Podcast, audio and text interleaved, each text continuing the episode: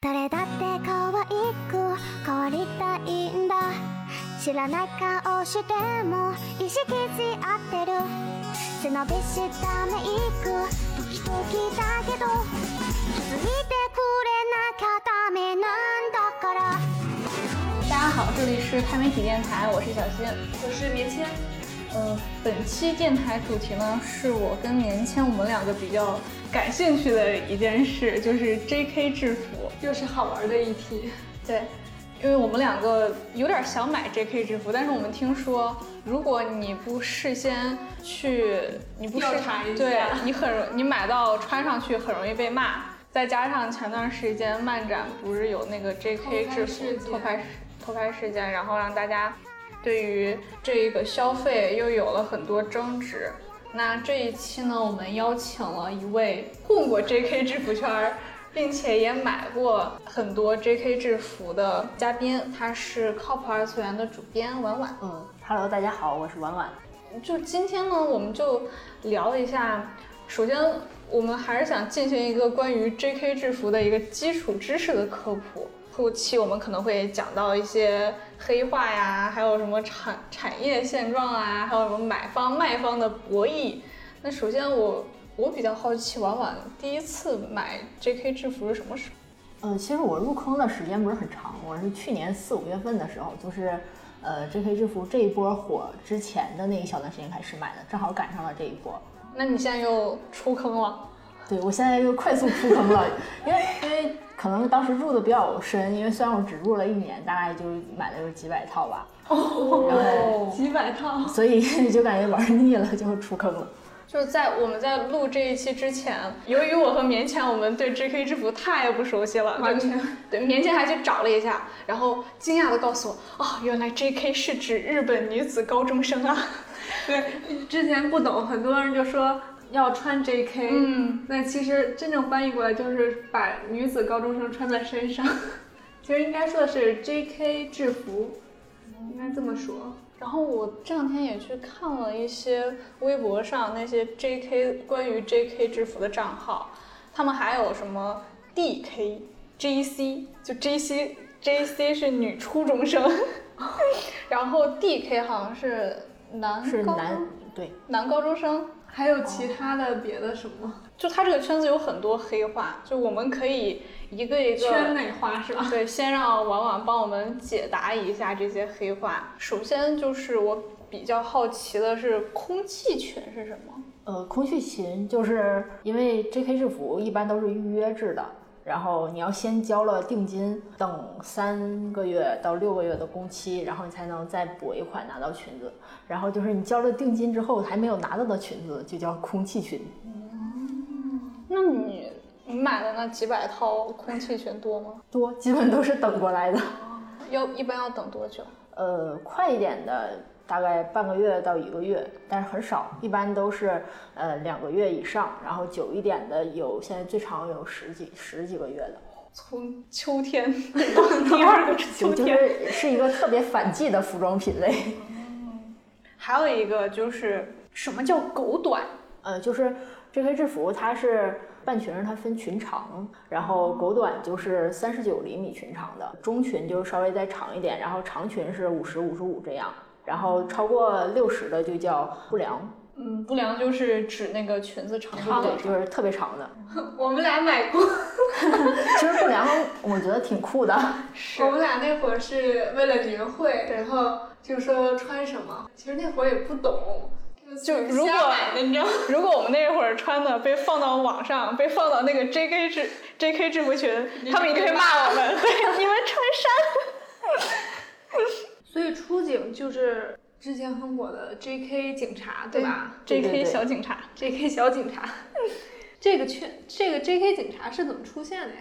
呃，其实就是跟那个之前洛丽塔出警其实都是一脉相承的，就是三坑嘛。因为它有一些严格的制式，然后严格的款式搭配什么的，所以有一些比较热衷于这些内容的，然后他就会可能有一点挑剔，看到别人穿的怎么样，或者别人说什么，然后他就会来来说，就是大家觉得他有一点杠精的那种感觉，所以大家才会说他是警察，一个贬义词的那种感觉。我还以为真的是夸奖他，呃，可能就是维护这个圈子。对，最开始可能是夸奖，但是后来因为什么事儿，他可能有一些误伤嘛，所以大家就慢慢就变成了一个贬义词。其实像现在 JK 这个圈子人群受众其实还是越来越广。就是他可能以前是就是偏日本文化爱好者会多老二次元对，可爱的日系少女多一点。嗯，然后后面因为比较火，主要是它比较日常，就是上衣然后加裙子，然后不会像洛丽塔或者汉服稍微比较复杂一点，所以比较日常，然后就是辐射面儿就广一点，大家都会入坑。然后我们继续来给大家科普黑话，就是校供这个词出现了很多。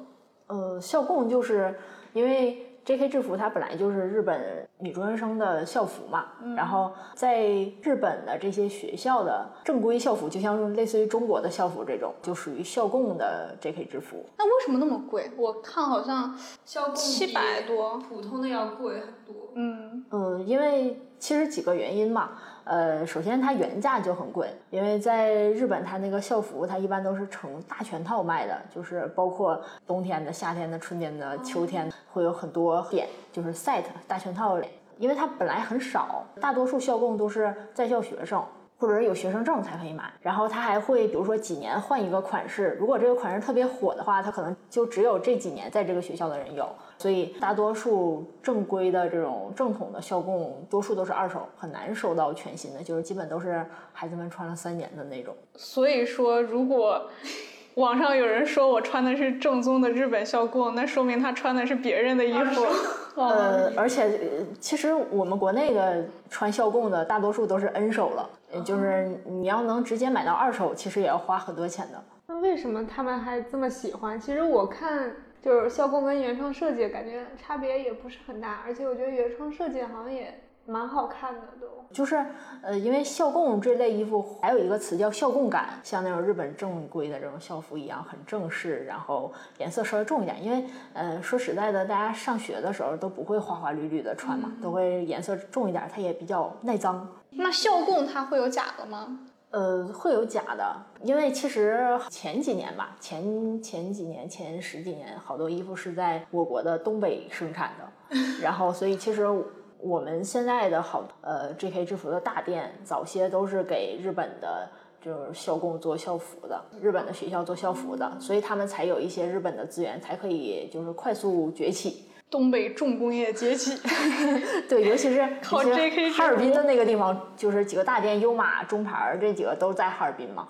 然后那个地方就帮日本的好多学校做过这一些校服，呃，所以他们会有一些工厂的尾货，会有一些同格儿流出来，可能它就不是就是学校的，那可是材质其实都差不多。呃，其实是大概是差不多。如果你不不是特别了解的话，是分不出来的。但是可能你天天看、天天看、天天看的那种，就就比较容易分出来。要因为还要仔细仔细看什么做工的，比如说它的格子、什么格距呀、配色呀，然后它压褶的时候有有几个褶，然后每个褶之间有多宽我。看到有那个裙子，它的那个拉链，就是它有一个收缩的那种拉链。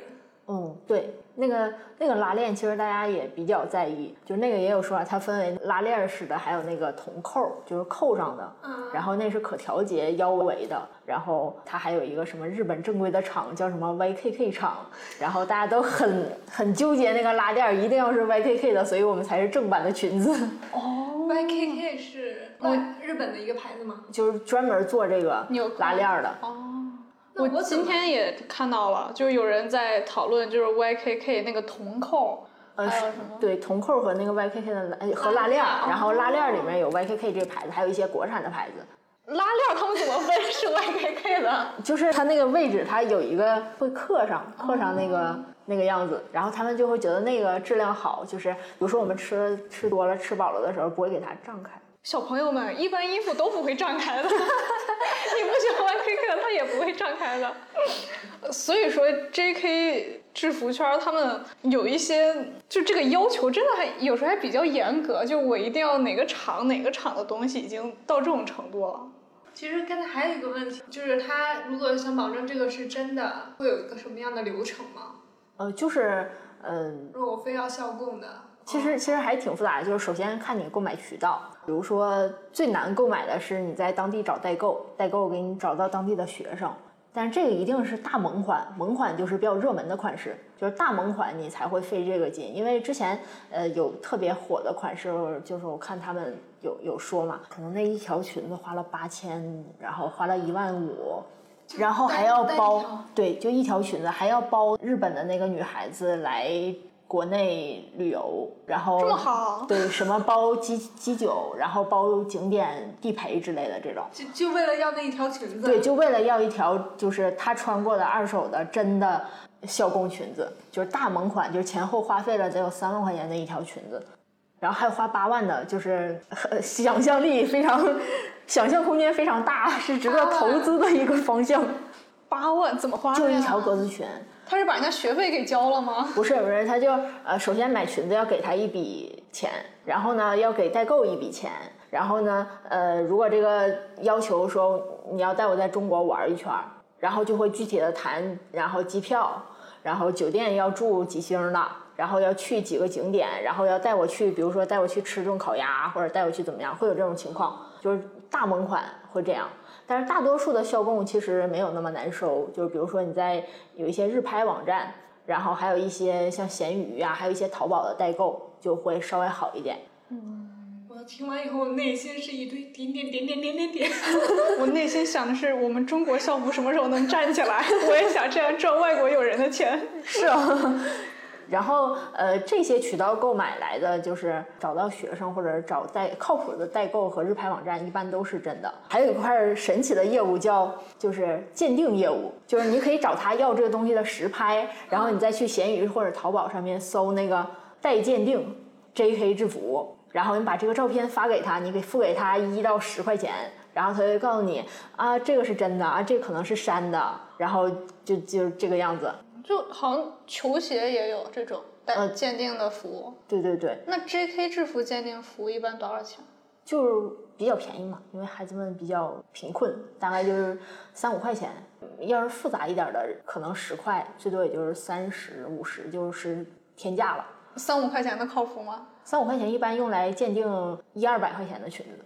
一二百块钱的裙子还鉴定啥呀？那不就是国产的那些裙子吗？对，就是国产的裙子，它也要去鉴定，因为其实国产的山也挺严重的，因为毕那竟国产其实国产要怎么确定它是山寨还是哦？就看它是原创的还是山寨的，是吗？呃，对对对，看它是原创设计的，然后还是抄袭人家，因为山其实就是抄袭嘛。哦，对，所以说这就又回到那个 JK 制服圈儿那个鄙视链了，就是一个坚持做原创的一家店铺和一个就是专门说我得到日本的授权了，然后来模仿他们那个他们那个校供或者说什么样他们的一些设计，就这两个店铺之间会有鄙视链吗？会会有，但是一般不是店铺之间的鄙视链，都是款式之间。因为一般大一点的店，它都是什么类型的都有，就是什么产品线都有。然后就是比如说校供党会比较鄙视穿日制同格的，日制同格，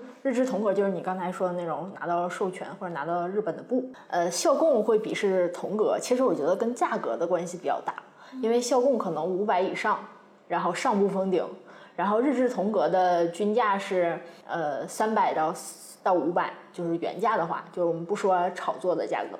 然后那个呃日制同格的会鄙视穿呃国产原创的，国产原创一般就是一百到二百之间，然后国产原创会鄙视穿山的，山的大概就是五十到一百二左右的价格。那他们就比如说日式同格的，他们如果想拿到这个授权，那那个店铺可能会在授权费上花多少钱？呃，这个其实挺复杂的，因为当时去年年底的时候，有一场就是关于我刚才说的那款能卖到三万八万的那那款裙子，因为它太火了，所以国内的厂都想拿授权，然后国内的三家顶级大厂都去抢这个授权，当时就因为这个事儿吵了好多天。然后当时的情况是，呃，其中有一家店花了五十万的授权费，然后去对面的学校拿了授权，然后另外两家店呢是去找了日本给这家学校做校服的厂子拿了同格的布，买了同格的布，呃，但是具体的花费这个当时没有公布。然后当时他们就在吵，到底是我从学校拿的授权是正的，还是我从同同厂的拿的布是正的？然后闹了好久好久，最后的结果就是那五十万打水漂了，他的那个店也不做了。好可惜啊！对啊，好可惜啊、但是当时其其实这涉及的事儿也挺多的，因为他当时花了五十万买了这个，他决定做出来的裙子一条卖二百多，然后其他两家他买布的话，一条裙子卖到四百到五百左右，所以其实还有一些深层的利益关系。为什么？为什么他的要了授权的只能卖二百多？它不是只能卖，是它自己定价嘛。因为其实那么一块布没多少钱，就是一条裙子也就是一平米的布，一平米的布如果不是这种原创设计的布，你在淘宝上买也就十块二十块的。然后你要是原创设计的，就是自己织布，可能稍微呃也贵不到哪儿去。然后你再加点随便压压褶儿啊，穿穿线，然后加个扣儿，其实成本没有多少钱。我最近就搜了很多嘛，我发现他们每一款名字都还很有意思。呃，其实 J.K. 制服像洛丽塔还有汉服之类火的很重要一个原因就是它把每一个产品都进行了品牌化，就是每一个单独的产品它都会有一个名字，然后这个名字可能早期是画手取的，然后或者是店家收了画手的稿子取的。然后最近比较多的就是因为就是粉丝取了名之后，大家粉丝更爱买，然后就会在一些大厂就会在微博上征集名字，大家就会在下面点赞最高的，然后会取这个名字，然后还会送取名的那个姑娘一条这个裙子，然后所以大家都参加比较积极，但是名字没有唯一性。但是如果是呃一个大店叫了这个名字，你再叫的话，那你可能就会被骂，会被出警。但如果一个小店叫这个名字，你一个大店再叫，可能大家就不是那么就就不是那么纠结。哦那我比较好奇，就是它也其实也撑死也就是一堆格子，我怎么在这个上面我再做一些新颖的设计？我看有什么格距、眼配色，还有一些什么？呃，其实格子在设计的时候，它就有格距和配色。嗯，就格距就相当于你这格子，我比如说是有有红色有粉色，这个线的粗细，然后距离的多少，然后它是不一样的。然后格距主要指的是在压褶的时候，它是压在这个格上面，还是压在这格半个的地方。然后它出来裙子的效果就不一样嘛，因为你裙子平铺在这儿的时候，它呃可能是半个格儿、半个格儿、半个格儿，然后你穿撑起来一转圈儿，它就整个格儿露出来了，就是可能有点抽象哈，这个这个比喻。如果你裙子的设计和格距比较搭的话，它出来的效果是不一样的。所以这个其实呃是一直以来设计的一种，也不是说什么创新式的设计。就只要比如说哪家店铺出了新款，你就会去买。就是每个样式都会买，但是如果说设计的款的话，不会每款都买，肯定会挑喜欢的买。大概当时确实买的比较多，但买了几有几百款，不过后面边出坑边就出掉了。J.K. 制服的二手市场其实很繁荣，非常繁荣。哦，是，呃，就是 J.K. 制服里面它有一个呃比较敏感的词叫嗨价，就是 H 的那个字母嘛，就是嗨价就是抬高价格的意思。呃，然后在二手交易的时候，大家可能会，比如说这一款比较萌，卖的比较好，然后我原价抢到了，我加个呃几十块钱，其实嗨不了多少钱，加个几十块钱转手卖掉这样子。但是呃，因为大家对这个比较敏感嘛，所以就是嗨价其实是圈子里面一部分人非常在口头抵制的事情。就是现在 J.K. 服装市场，它的这个市场其实也挺大的吧？说大不大，说小不小。因为呃，如果说大的话，其实它跟我们日常的服饰相比，其实还是不太一样的。当然要说小的话，其实它单 SKU 就是单个款式的量，呃，比我们日常的服饰卖的都会多。现在卖的最好的就是兔鸡舍，然后它现在改名叫兔缝缝，他们家那个温柔一刀，然后之前不是卖了三十几万，哇，三十几万，三十几万是销量，就是那个销量额还是？三十几万条。销量。对，然后是当时他只开了二十分钟的预约，就是二十分钟卖了三十几万。然后因为卖的实在是太多了，他怕工期太长了影响质量，所以他主就是店家下架了，要不可能还能再卖。最后卖了三十五万多一点。嗯，而且它那个是预售制的。对，现在好像货还没出完，因为今年开春的时候，开春的时候约的。那 J.K. 你刚才说 J.K. 制服圈里，它好像也有什么三大店、三大品牌。其实不只是三大品牌了，就是比较大的几家店，因为当时因为那个抢嘛，它才有财力和粉丝基础来那么抢。就之前是呃做日制同格比较多的优马，然后做那个国产原创设计比较多的呃耿豆，还有这两年崛起的全新大店突击社。那他们的公司在的那个地理位置有什么区别吗？呃，优马是在哈尔滨，嗯，然后还有哈尔滨还有中牌儿、英华家族，呃，就这几个都是业内比较大的店。突击者是在呃浙江，这才对。就在我印象中，做衣服还是得去杭州啊。因为它是它是新店嘛，就是在哈尔滨那边，就是像我刚才提到，就是他们以前是给日本那边做代工，然后所以资源会比较好一点。早期的老店都在那边，然后耿豆是在广广州。哦，广州也可以理解。对，然后他们那边也就是后期和日本的贸易比较多一点，然后，对对对，呃，然后还有一些店都在广西，广呃广东、广西那块有一部分，然后另外最近几年的新店都在江浙沪会多一点。这就对了，这就是这就是回归到回归到我们中国的纺织产业了。对对对，这就对了。那你那你们会你会记住每一条每一款？裙子的名字吗？嗯，基本买过的都会记得。那你印象最深的是哪一款？印象比较深的，优马家有四个传统款式，呃，叫 S 一、B 一、L 一、G 一。就起名咋这样呢？呃，它这个它这个名字是是是这样的，就是根据日本的同格的名字的首字母。哦。呃，但是呃，其实这事儿就挺复杂的。就是日本的铜格拿到国内，他因为怕别别人说他是山，或者别人说他是什么，所以他是很忌讳，圈内是很忌讳提他的日本名字的，所以只会说啊，这个是铜格，你懂的。然后就是那条那条，就是有一种这种这种意，所以一般大家不会就是提铜格来引战。然后，但是他这个因为他做的比较早，是前几年就做了这个款式，是比较经典的日式铜格款。然后他又取了那个日本的名字的首字母。嗯，那你这四款卖了吗？呃，之前买的，后来都出了。哎，其实就 就口口声声说我最喜欢，但是还是把他们给出了。呃，不是，你不是说我印象最深吗？不是最喜欢。哦，那你最喜欢的呢？我挑不出来。对，就是早年有最喜欢的，后来就冷漠了。对，我现在冷漠了。我之前看到有人说这个，就是介绍这种衣服该如何存放，然后如何洗涤，就其中讲究还是挺多的。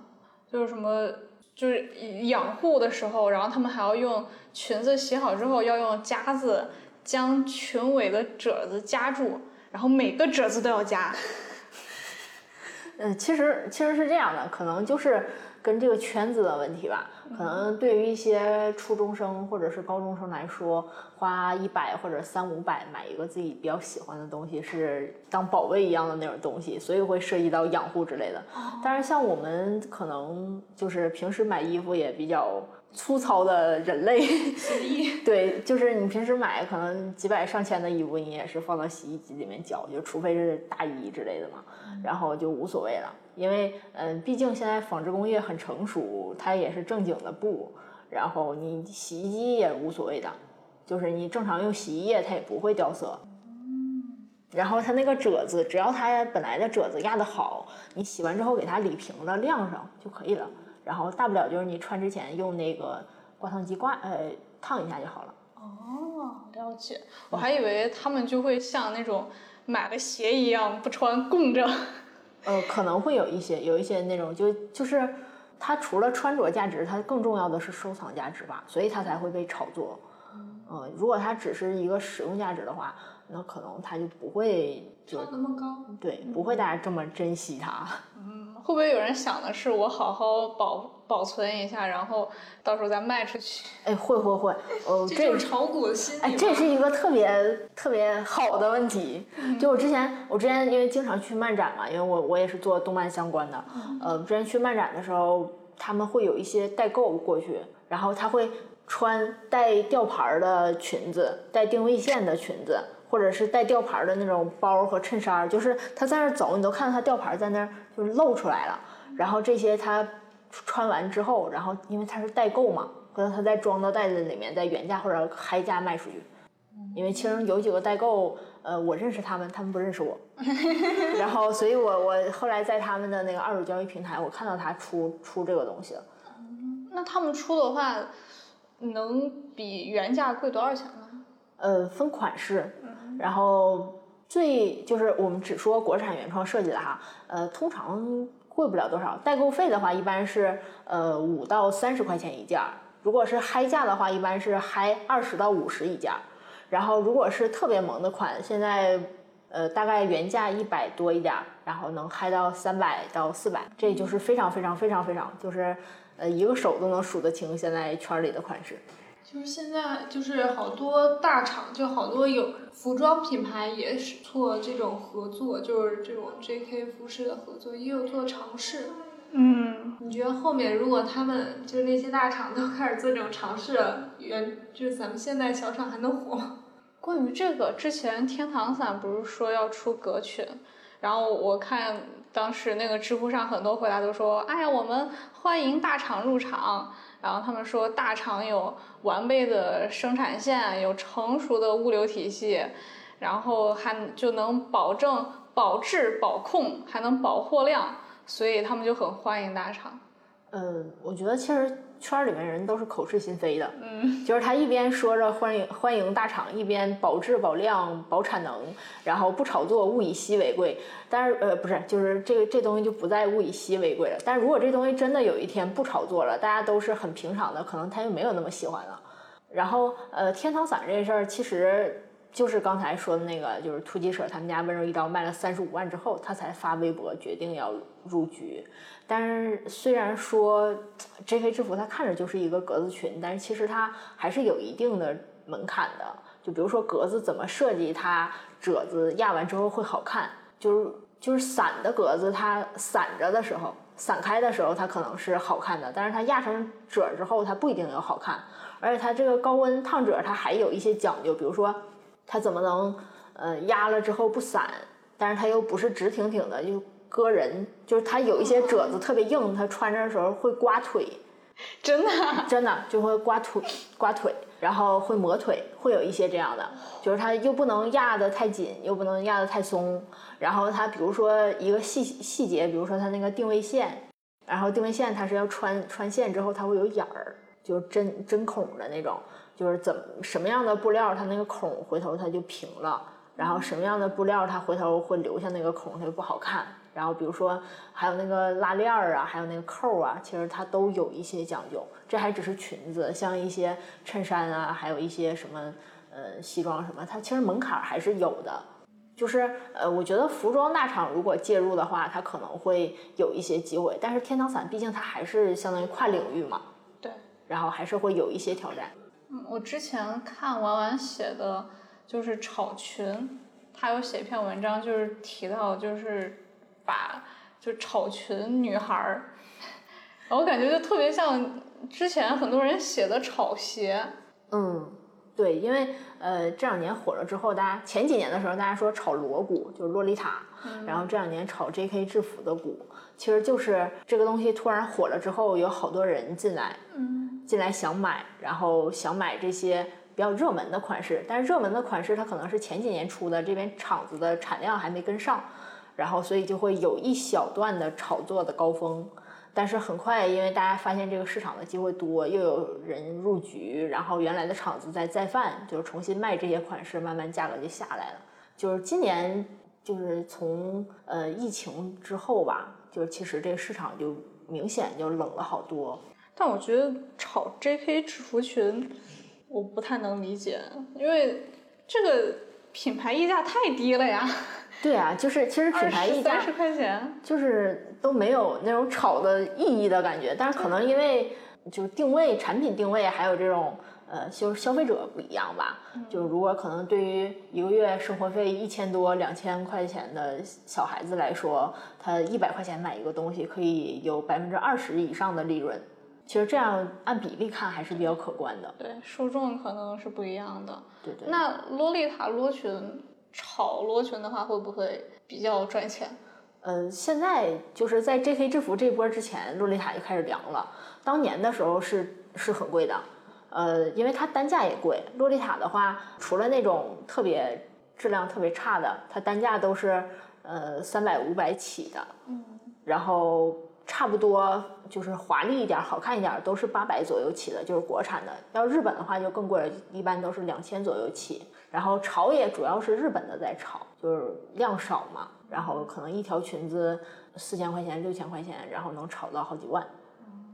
那其实我对于 J.K. 制服或者说是一些汉服，我对他们工厂的一个印象就是他们的产能特别低。呃，其实不是产能低，嗯是因为买的人少。以前买的人少，厂子不愿意接。就是嗯，一条裙子可能用不到一米布，然后一次下单也就二百条、五百条，其实是很小很小的一个量。像我们国内这种做时装的大厂，一般都会一千米布的量起接，然后有些更大一点的，可能五千米、一万米起接，所以他们根本就不屑于这种单子，所以很难找。就是不是产能低，是人家不愿做。就这个市场还是太小了。对，就是当时是市场小，然后这两年做的比较快、产量比较多的这些大厂，是因为呃大的品牌是因为他们搞了自己的长期合作工厂嘛，然后就专门做，然后它的产量也上去了，然后销量也上去了，所以就养得起自己了。就是现在都说三坑嘛，就是呃汉跟汉服还有洛丽塔比，就是 J.K. 的那种服装产业，它有什么特色？便宜，首先是便宜，里面最便宜的。对，也是这里面最日常的，就是呃，其实因为大家都是怎么说，年轻的女孩子穿的会多一点嘛，因为男孩子穿的那种，他可能就是很正经的衬衫加布裤子，没有什么特别不一样的地方。就女孩子穿的多一点，其实好多主要的受众群体，他的经济来源都是家里人。然后家长可能看穿花花绿绿的汉服和那个洛丽塔有一种小时候表演服的那种感觉，然后就会稍微有点夸张。但是穿 J.K. 制服就像家里的乖乖女，所以家里也会支持，可能这也是比较重的一个因素。但其实这三这三个的那个消费群体其实也不太一样，嗯，像 J.K. 应该会低龄一点。制服应该低龄一点，对对对，J.K. 应该都是女性，然后中初高中生这种。男性穿汉服在快手上那是。是挺火的。我看汉服的话，其实男女分的不是很明显，嗯，男生女生穿对，的都男生女生都有穿，这个确实。就是它单个款式分的是，它是分男女的，但是可能这个圈子就不是那么明显。然后 J.K. 其实它也是分 J.K. 和 D.K. 嘛。洛丽塔的话，它有一些穿洛丽塔的男孩子，可爱的男孩子，也有是吗？对，他叫罗汉。那他们会 男扮女装穿吗？还是呃，其实就挺随意的，短发，然后就是素颜，然后下面穿着可爱的小裙子。我我还看到有个日本老爷爷八十多岁还穿着 J.K. 裙子，他说他要穿到老。那是很火的水手服爷爷嘛，是吧？嗯，双马尾还。对，就是呃，也有一些男孩子会穿，然后就是穿裙子和水手服或者衬衫这样，然后就是他一般我们叫 DJ，DJ 就是 DK、JK，然后穿 JK 的 DK 就是 DJ。哦，这样。嗯，对，其实呃也有，嗯、有挺有有一些就是不是那么一两个，其实还有一批这样的人小的。圈子的人，对对对，那那些男孩子穿穿 J.K. 制服的话，会不会有男生看着他们，然后骂他们说：“哎，你好骚！”会不会有？啊、肯定会有。你不能这样撅屁股拍照，呃 就是漫展为了那个姑娘，嗯，呃，其实肯定肯定会有的，就是但是他们可能也无所谓吧，既然这样穿出门了，可能就不是很介意别人的眼光。嗯，他都敢穿了，对，就可能不不敢穿，你也看不见。嗯，男生看他们可能就会想，哎，你好奇怪。但是，我我之前其实我对 J.K. 制服我也挺感兴趣的，但是我一直没有买，就是因为就一想穿这个出门可能会接受男性的眼光的话，我就不买了。就可能早早几年的时候，比特别小众的时候，可能大家有一点会稍微有一点有色眼镜。但是因为这两年非常大众，基本你在街上，在核心的商业圈儿啊，然后在一些漫展都会有好多好多好多，所以其实穿也就无所谓，因为大家把它当成一个大众的时装服饰，就也不用想那么多。而且现在连汉服都那个什么，我觉得除了洛丽塔，就是汉服和 J.K. J.K. 制服，就是路上都对，都蛮多的，尤其是夏天就我看到我还是会觉得哇，好养眼。但是还有一点就是，因为我觉得我的腿有点粗，所以我我对你可以穿男装，这这这是原因之一。就是其实是有这样的人的，就是就是会有一些人要求，就要求穿 J.K. 制服的人必须像动画片里边的那些女生一样，他们会说，哎，长得丑的人为什么要穿 J.K. 制服啊？嗯，呃，这个呃，说实在的哈，在路呃，就是大多数都是网络警察，他只会在网上声张正义。如果他在现实生活中，他一般都是唯唯诺诺。如果真的有一个人敢跳到你面前说什么，那你就一巴掌扇过去。对，所以说就是网上这个 J.K. 警察、J.K. 小警察还是挺多的。我今天就看到一个评论，就这个评论是这样说的：说这这个女生她说，天天看到一堆长得大妈样还穿制服，有的上半身根本就不是制服那样的衬衣，而是普通短袖或普通衬衣，鞋也不对，也不穿半截袜，就会有这样的人。嗯，就是，呃，其实还是就是他可能在网上出警比较多，呃，好多人都是特别双标的，嗯，就是可能他现实他也是一个就是年龄也不小，然后他可能也不会正正就是每次都全套全套的穿，但是在他在这说的时候，他可能是就是就是言论不用负责任嘛，就随便说一说，但是最重要的可能就是因为大家都比较喜欢好看的女孩子，然后所以自己喜欢的东西如果是漂亮的女孩子穿，那大家就会很开心，但是有的时候可能就心情不好，随便说一说也不用太往心里去。就是这个是小警察的一种，然后还有一种小警察是到处就看别人穿的是不是衫。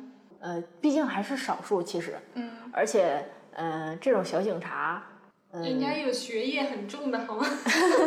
这种小警察一般他都会在出警之前心里衡量一下，我能不能打得过他，所以他一般只敢出年龄比较小，呃，就是因为。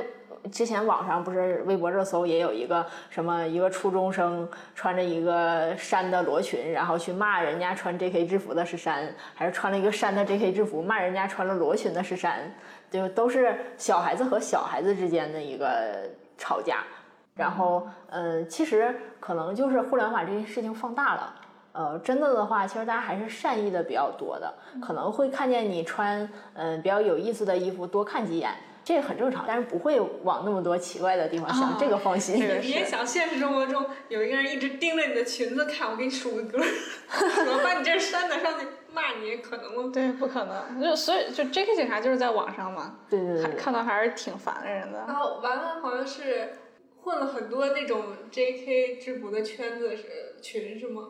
呃，因为之前经常买，所以我会加一些粉丝群啊，一些上新群啊，然后一些什么二手交易群啊，然后大家每天在里面发一些信息什么的。那像这个群里面，基本上就是人群的年龄普普遍都是在普遍都是比自己低，我我我加了一个北京 JK 制服群，我们群里有一百五十个人，我是岁数最大的，我都不好意思说我多大，所以我没有告诉过他们我的年龄。那看来我们我跟棉签也会是那个群里最大的。然后呃，他们其实年龄多数在呃大学会多一点。然后呃，可能是因为中学生他没有那么好的条件来，就是每天上网，每天在群里面说话，所以常冒泡的会大学多一点。然后过年那段时间会有一些高中生多一点，然后初中生会比较少，但是也有可能还是上网条件问题。嗯，而且其实有点道理，因为就是 J.K. 制服，它不就是女高中生的嘛？我看网上很多人说她会很喜欢这个，是圆了自己青春的梦。啊 对对对对因为咱们小时候看的动画片里边就。魔卡少女樱呃，里面穿的制服就很好看，百变小樱，嗯，对，然后因为咱们咱们国内的校服确实都是，学校要求就是不要攀比，就是越普通的运动服要朴越好。素一点。对对对，然后所以说可能高中毕业了，尤其上了大学，就是衣服都可以随便穿的时候，就会比较想要。嗯，，对，这个是，其实还是有一种情怀感。嗯，就是感觉是一种什么补偿性的消费吧。嗯不，应该是有有一部分是这样子的，因为我一般是日常穿，所以我可能没有想那么多，因为我我以前在动漫公司的时候，大家都这么穿，然后我在群里面之后发现，就是呃，可能大家一般都是约着好姐妹一起穿，要不一个人不好意思上街，要么就是在在在漫展的时候穿。或者在一些有那个氛围对动画发布会之类的那种，就大家都穿的时候，就是相当于有一种找同好的那种感觉。就如果我是中二中二时期的话，我觉得这样穿，哪怕只有我一个人这么穿也很酷。但现在我工作了，我可能就不太会。然后还有一点就是我刚才提到的男性凝视吧，嗯，就比如说之前上海漫展 J.K. 制服女孩被拍被偷拍的事件中，就是刚开始大家争论可能还在于偷拍的人他才是没有道德的人，但是后来居然有一部分人把这个争论点放在就这个女孩子她穿的那个衣服上，就他们说 J.K. 制服它是有原罪的，因为这个最开始不就是呃一个 J.K. 小警察去录了这个视频，然后出警说啊你不要再给 J.K. 制服抹黑了，谢谢。然后所以大家才把这个事情聚焦在衣服上。因为其实漫展上大家拍照的情况还是比较复杂的嘛，然后大家也都习以为常了。但是因为呃 J.K. 制服今年特别火，然后外加上在上海这件事情之前，刚刚有广州的漫展的那个事儿，然后也上过热搜，然后所以呃，其实 J.K. 制服的这些小朋友们其实神经比较紧张嘛，就以为是这个人可能又想火，所以在复制广州漫展的这个事情，所以就就去情绪比较激动。然后呃，但是实际上大家来讨论 J.K. 制服，也是因为呃，可能确实这个 J.K. 制服在很在没怎么火的时候，大家有那种不太好。制服诱惑之类的这种这种这种印象，所以大家还是觉得它是一个小众的、比较特别的消费品类，所以会就是讨论它到底这个问题是他穿了 J.K. 制服，还是说他这个呃动作呀，还是说这个行为上有问题？后来就是嗯身边接触到的 J.K. 制服圈的人，他们怎么看那件事情呢？呃，这个事儿其实我当时特别震惊，嗯，因为呃，因为我有一些工作群嘛，工作群大家都讨论这事儿，包括一些漫展的主办方，然后一些漫展的参展商，他对这个事儿的意见就是。呃，当时出警的这个问题，就是人家在那儿做什么，你是好言相劝。如果他真的姿势不太对，暴露了的话，你同为女生，你应该去把他挡上。对，帮他挡一下，或者谴责一下那些拍照的男男性，或者哎，你你去不要拍那里。对，或者你去主动叫保安协调，而不是说你录了这个视频，把这个视频发到网上，反而呃就是让这个受害者更加受害。对，然后我我我这边就是年龄比较高一点的，就是工作群，大家基本都是这个论调。然后比较震惊的是，我有好多 JK 群都是清一色的，就是他为什么要穿 JK 制服？他给 JK 制服丢脸了。他穿 JK 制服，呃，在家里怎么样都无所谓。他就算真的是一个就是福利机，对福利机他也无所谓，但是他在漫展这个场合就是不行，就非言辞非常激烈，就是都是带带脏话的这种。然后我那时候也非常震惊，我甚至还在几个群里和他们争论过。然后就是就是可能确实大家是年龄问对题。就是大家年龄不一样，看世界的角度还是不太一样，就是说不通。啊还有一个就是我之前看了一篇文章，就是他们说穿着或者是穿着山山寨 J.K. 制服去穿到日本街头上，别人会怎么想？然后那些人他他那篇文章他截了很多人的评论，他们说什么？就是穿山到日本街头上真的很丢脸，他们还说在日本街头上只有什么妓女才那样穿。我觉得大家没有吧？啊，对，我觉得大家对这个可能是来源于，呃，确实是在二十世纪，呃，二十世纪九十年代的时候，一些高中女生的援交事件吧，可能是来自于这种印这种事件才有了这个印象。但我不认为，就是你穿一个这种 J.K. 制服走到日本日本街道上，人家就会往那方面想。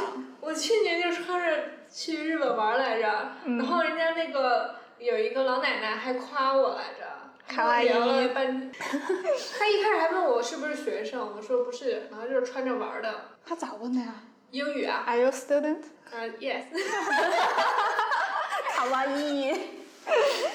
但是呃其实我觉得是这样的，就是，呃，中国的一些小朋友们太把这个东西当回事儿了，呃，因为学你就看日本学校那么多，嗯，你就是日本的人，他也不会很纠结你这是这个是哪个学校的，你这个是是真校服，那个是假校服，他就会一致认为你穿成这个样子，那你就可能你是一个学生，或者是你以前你穿了以前的校服出来，呃，就是回忆青春。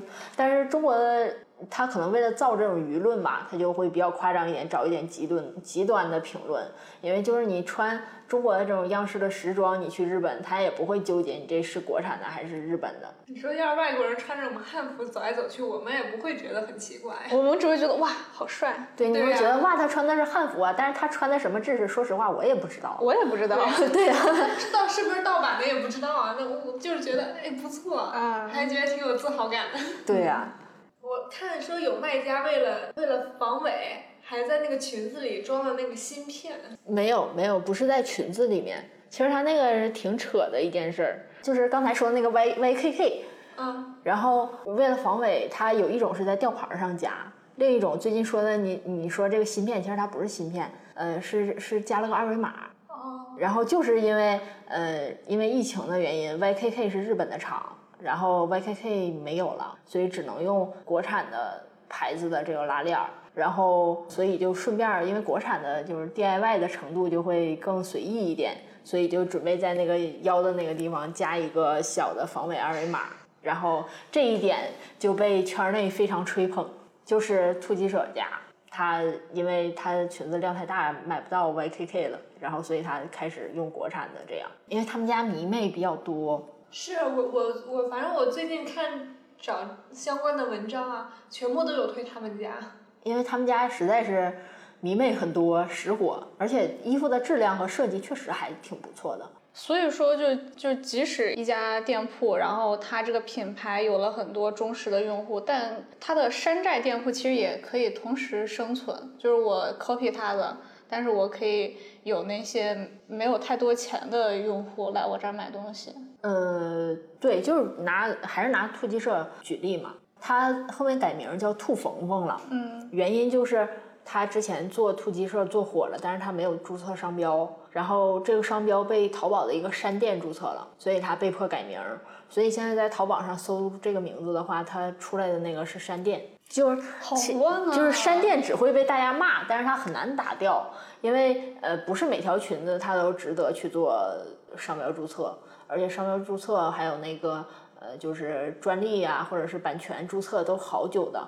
但其实我觉得，如果它是山山店的话，就是其实两个店的价格应该不会差很多吧，因为它差十块二十块的，其实就只差十块二十块的话，会有很多人会去买山店的吗。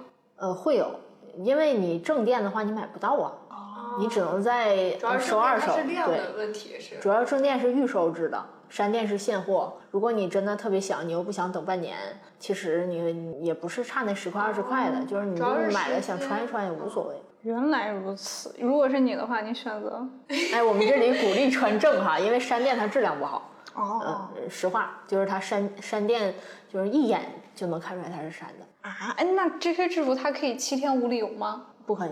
因为它是预售制的呀。呃，这个事情是这样的哈，它所有的店都说自己不可以七天无理由，然后定金不退，然后拍了不退，呃，这就是用来骗小孩子的，因为它不是定制的，它不是按照你的身材定制的，它不是定制的衣服，所以按照淘宝的规则，淘宝的规则是可以退换的。但是它不一定是七天无理由，你可以有理由退换，然后或者是他没发货，你也可以退钱。如果你要退定金，你也可以强制退款，就是都是可以的。但是有一个风险就是，呃，可能还是这个圈子太小，所以你要是退了之后呢，那个店家会把你拉黑。但是店那么多，我又不用非在他们家买，所以也无所谓。然后还有一些过分的，他就是因为 JK 制服现在有好多店主都是大学生，嗯，就是都是刚成年的那种二十岁左右的，所以他有的时候会在自己的私人博上挂人。哦，就还是火气比较旺盛。对，就是就小孩子不懂事儿，他会把一些比如说公开你的隐私，就是小孩子对小孩子的那种模式，然后会公开你的隐私啊什么的，然后这个就经常被人锤，经常被被人什么就是挂之类的。但是其实如果不深入坑也无所谓，就是他也一般也不会招惹你，然后也不会怎么样。就看到哪个喜欢的买买。OK，那最后婉婉可以说一下吧，就如果我们这些小白，对小白，如果我们想要买 JK 制服的话，有没有什么建议？就是推荐我们先去哪儿哪儿哪儿看看呀？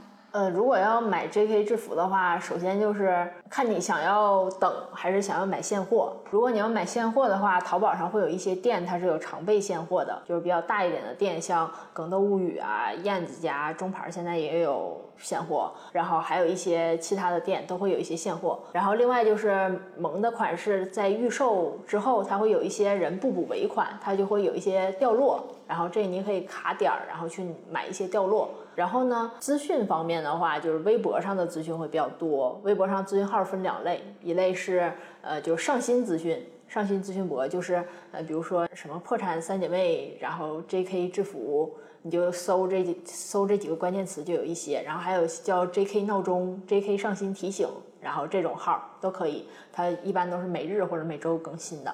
呃，然后呃，还有一些就是山正店的话。你可以去一些 JK 圈的树洞来搜，就是比如说 JK 日常，然后 JK 什么说给山寨，什么 什么什么什么说给树洞，JK JK 制服，说给 JK 制服美少女，对对对，就这种这种号，因为如果他店是山店或者他店有什么黑历史，然后你就在那个他的微博里面输入这个店名字关键词，你就他他他就就会就会有一堆。如果这个店经常翻车，你就可以看到，你就避雷。其实主要就是这两方面，但是如果你不是想深入坑的话，那你就看见什么喜欢，然后你看一下评论，它一般都会有说是山是正，然后你就看一下你喜欢就买就可以了，因为其实也不是很贵嘛。感谢王王给大家提供的这一套流程，就反正我听完之后我是不打算买了，我 不知道大家怎么想，大家累就累点吧。那感谢王王，我们这一期电台就结束了，拜拜，拜拜，拜拜。